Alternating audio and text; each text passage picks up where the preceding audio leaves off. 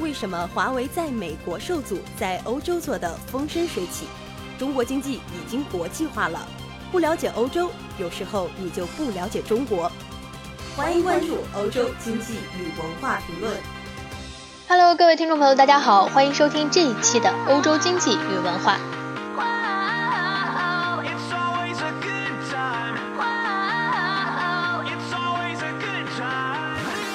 房价呢一直是大家津津乐道的话题。那我们今天来介绍一下德国这些城市的房价也在狂涨。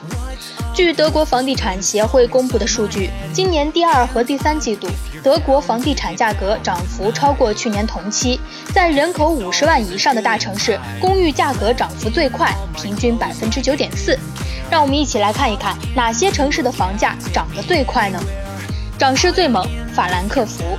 据德国房地产协会的调查，今年第二和第三季度，美英河畔法兰克福的已建公寓价格涨幅高居榜首，达到近百分之十九。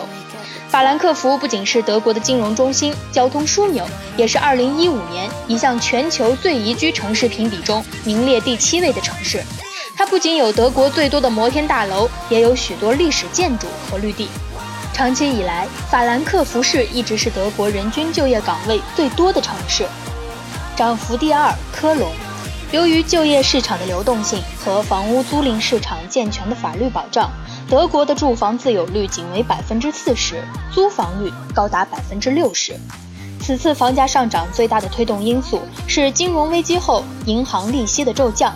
十年前，房贷利息约为百分之四，现在只有百分之一点五，甚至更低。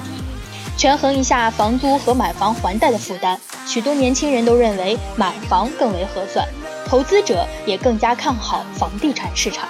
德国近期收留了大量难民，这也成为推动房市一个不容忽视的因素。在人口密集的科隆，今年第二、第三季度已建公寓价格涨幅高达百分之十五。在此次的房价涨幅排行榜上，位于第三名的是奔驰汽车城斯图加特，涨幅约百分之十一。作为经济强劲的巴登符腾堡州首府，斯图加特不仅以奔驰汽车城闻名，还拥有众多高科技企业。德国房地产协会的调查称，除了信贷条件优良外，人们手中可支配的收入增加也是推动房价上涨的重要因素。在所有大城市中，斯图加特的房价仅次于慕尼黑。据德国房地产协会的数据，斯图加特非新建的中档公寓每平方售价约两千九百五十欧元。人口约五十五万的不来梅是德国最小的联邦州，此次房价涨幅也达到了两位数，百分之十点六四，在涨幅排行榜上位居第四名。德国房地产协会指出，大城市现在吸引力越来越大，虽然建房速度在加快，但是仍然跟不上购房的需求。德国的大城市除了工作岗位多、交通购物便利之外，由于对历史建筑和老建筑的爱护有加，对绿化也要求高，不少城区的居住环境丝毫不比小城市逊色。位于鲁尔区的埃森市曾经是德国的煤钢基地，也经历过转型期人口流失、经济不振的困境。